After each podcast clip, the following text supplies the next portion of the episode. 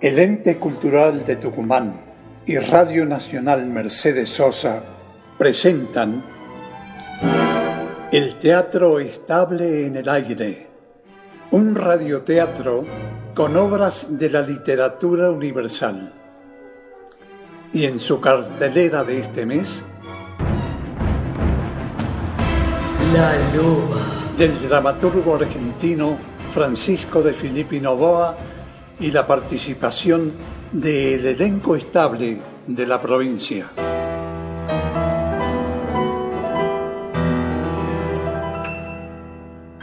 Con Andrés D'Andrea en los relatos, Noé Andrade como Rosario, Ricardo Podaza, Roque, Alejandra Páez Sadas, Úrsula, Sergio Matías Domínguez, Salvador, Nelson Alfonso, Julio, Daniela Canseco, Mamá Ana, Marco Cerda, Pietro, Mariano Juri, Genaro, Ignacio Jael, Curcio y Morita D'Andrea como Rosarito de cinco años.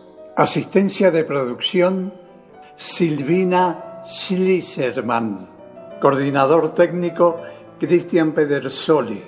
Editor Gerardo Alderete. Dirección general Carlos Canán.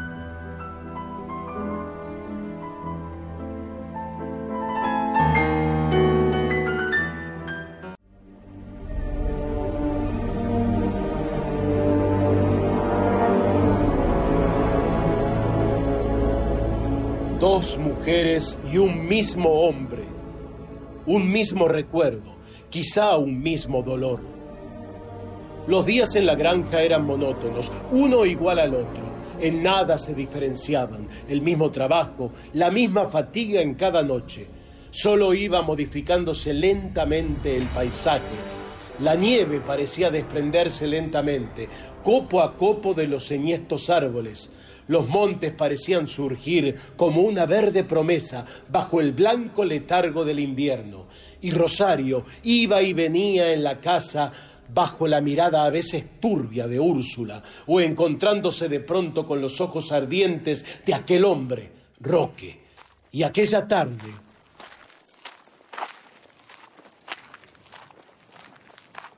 Rosario. Rosario, ¿Qué, señor Roque? vete de aquí. ¿Por qué? Esta casa está abandonada, casi destruida. Me llamó la atención. También esas dos cruces que hay allí afuera junto a la huerta. Vete de aquí. ¿Por qué? ¿Qué hay de malo que haya venido?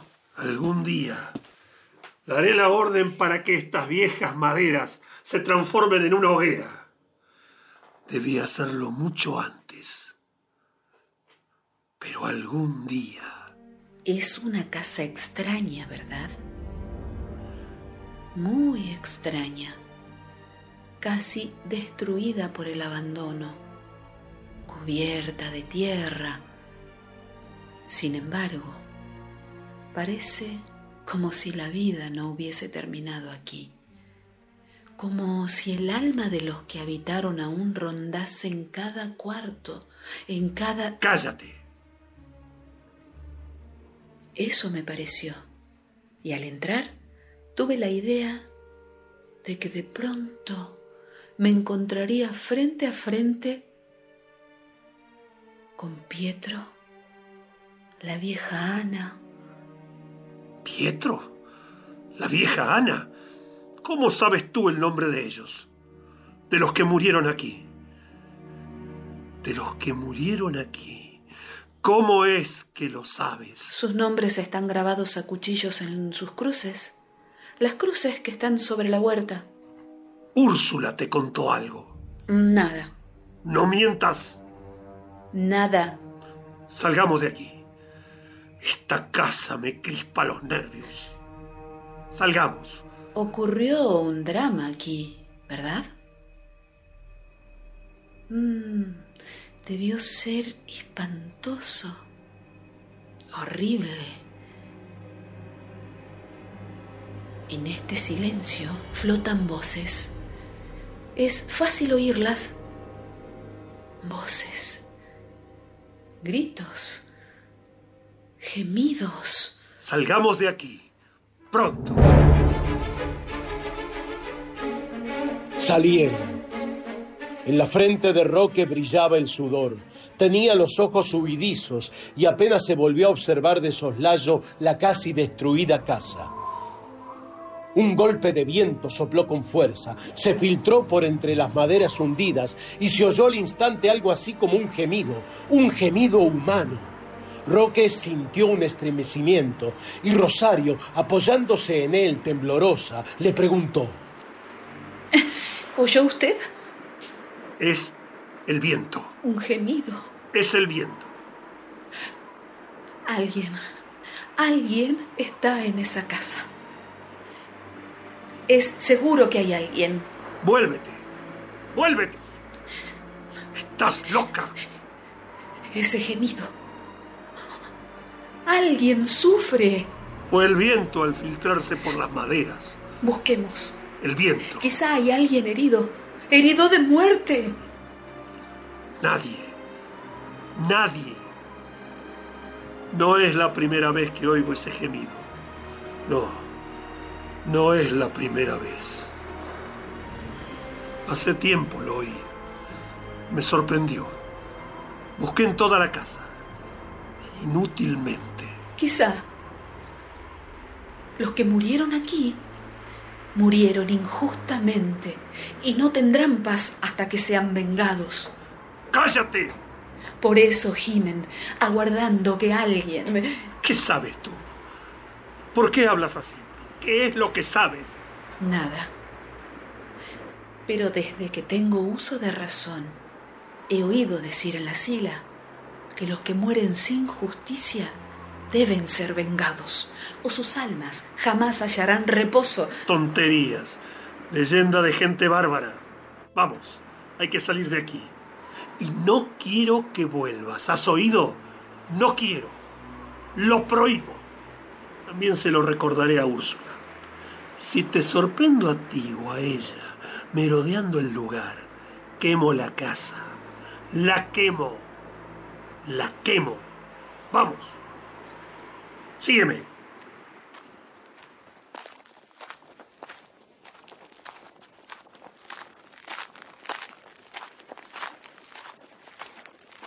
Estoy más sereno ahora. Me disgustó mucho encontrarte en esa maldita cabaña. Quisiera que alguien me contase la historia. No, Usted debe saberla.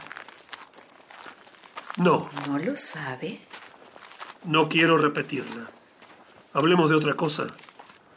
Mira, allá, el río.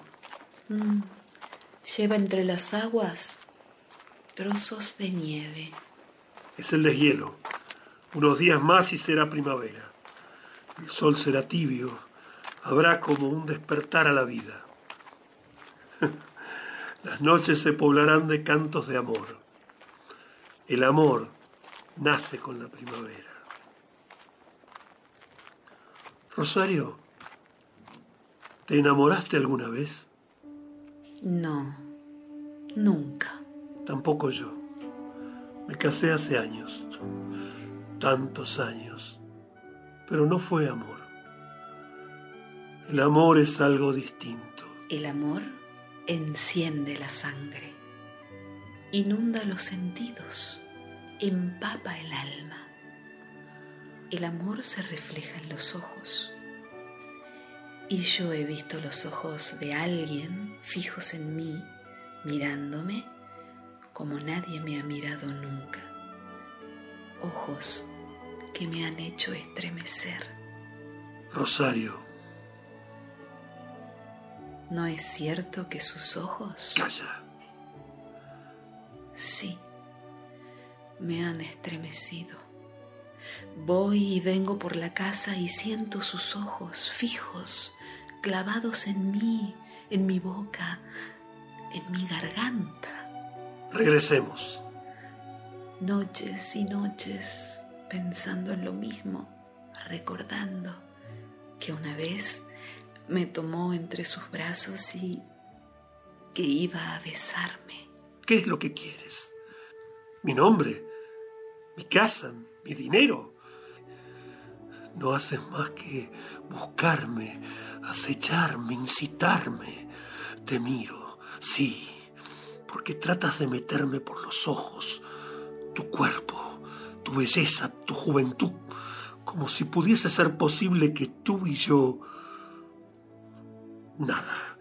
Pero te digo que eres ambiciosa, Rosario, que te he descubierto el juego, que me buscas, que me incitas, quieres mi casa, mi nombre y mi dinero. ¿Te ríes?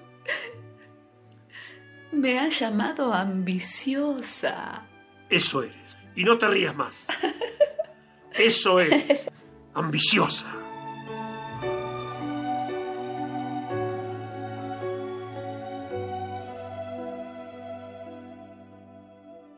Roque era alto, fornido, ancho sus hombros, amplia la espalda, brazos fuertes, grandes las manos, rudas.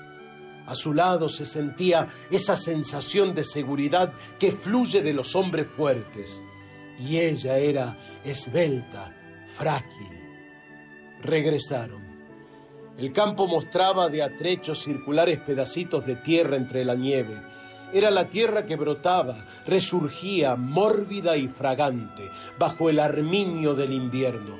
Regresaban y de pronto ella resbaló sobre un lunar de nieve endurecida él alcanzó a tomarla de la cintura, la estrechó con fuerza y el pelo de ella rozó la boca. La volvió de frente a él y un vaho tibio que le brotaba de la garganta tersa lo embriagó.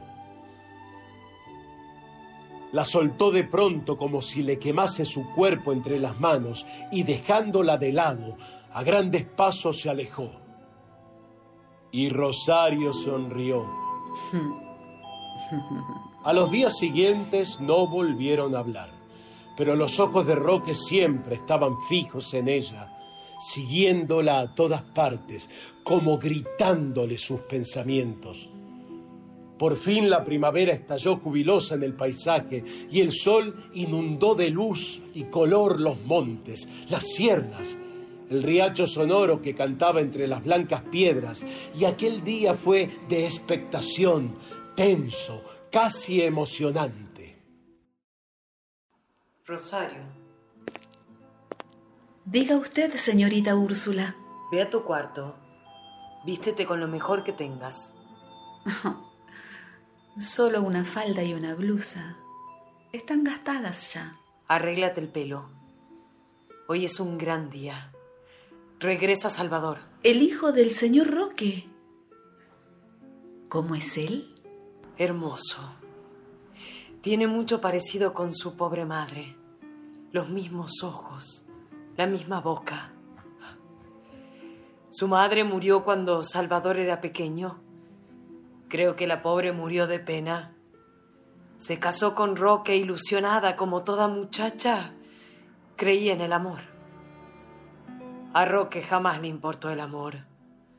A los pocos días de casado empezó a tratarla como trata a todos en esta casa, con dureza. Cuando ella murió, Roque pareció ablandarse un poco. Digo que pareció. Y se dedicó por completo a su hijo.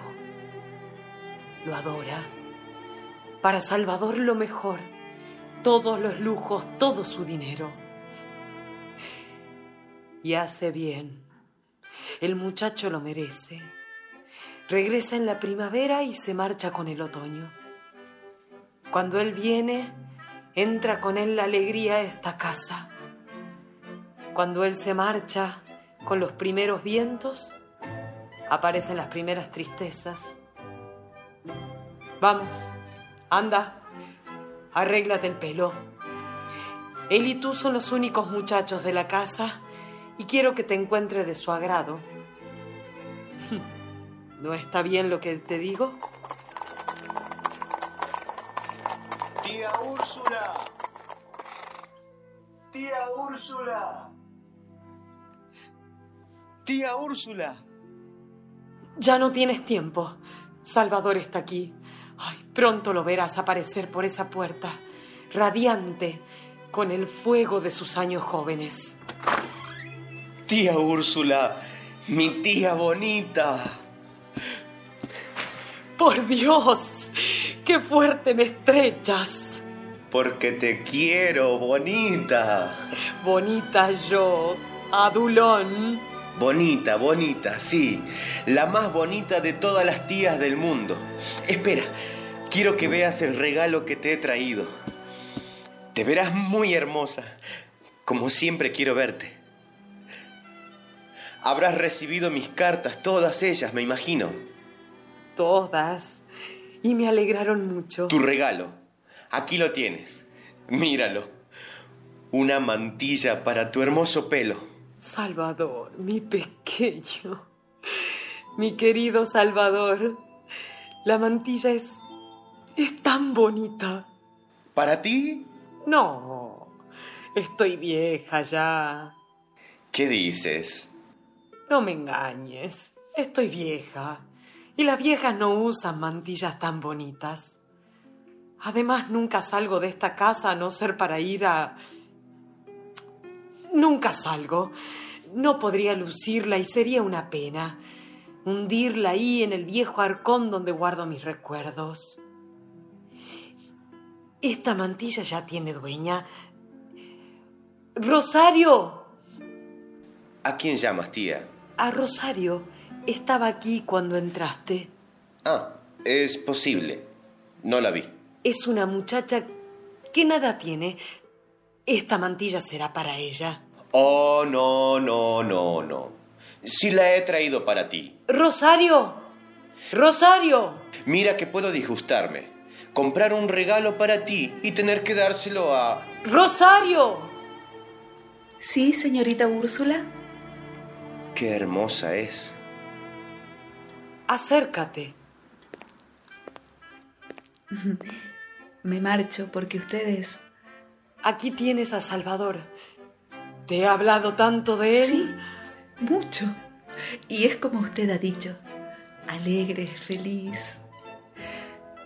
Al verlo despierta una sonrisa. Salvador me ha traído una mantilla. Le he dicho que no es para mí, sino que te la coloques tú sobre tu pelo. Toma, colócatela.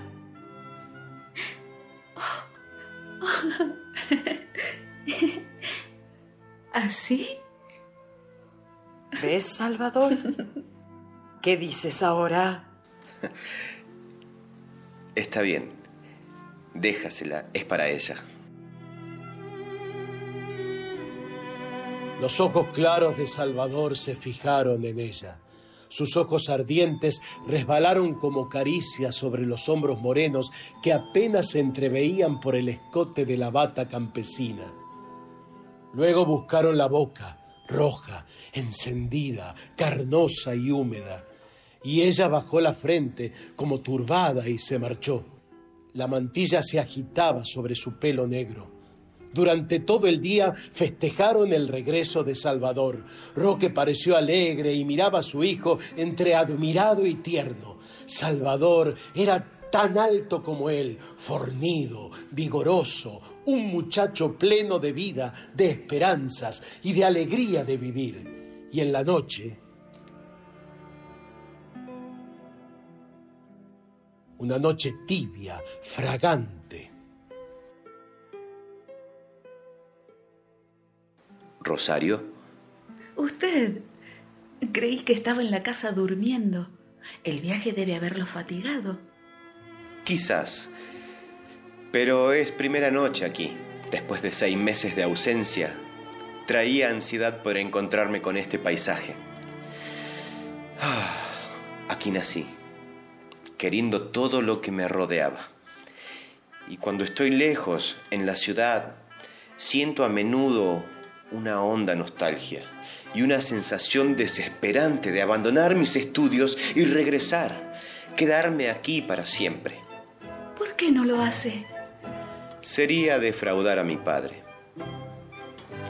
Pero ya estoy aquí. Y no me marcharé hasta el otoño. Disfrutaré cada día, cada hora. Ah, desde que estás aquí, ¿nadie llegó a cantarte junto a la ventana? No, nadie. ¿Quién haría eso? Una de estas noches haré venir a esos hombres que cantan y cantarán para usted sus canciones de amor en mi nombre. Salvador. ¿A dónde vas? Déjalos. Rosario. Rosario. Señor Roque. Esta no es hora para que estés en pie. Te levantas temprano. Mañana habrá mucho trabajo en la casa. Vete a tu cuarto. Sí, señor Roque. Es hermosa. Quizás. Pero no te mezcles con ella. No es mujer para ti. Son muy distintos. Ella está en la casa como sirvienta. No te mezcles con ella. Ni te propases. No quiero escándalos en mi casa. Hasta mañana, Salvador. Hasta mañana, padre.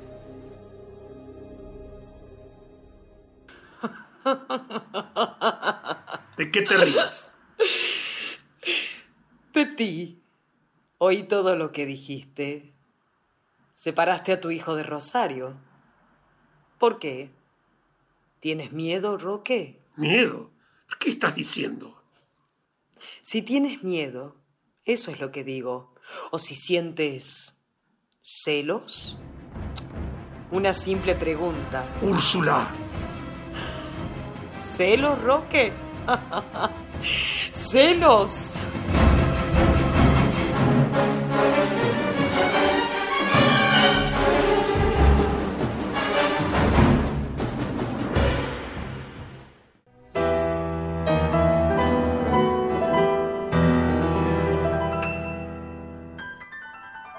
Volveremos en este mismo horario de lunes a viernes con las emociones de... La loba.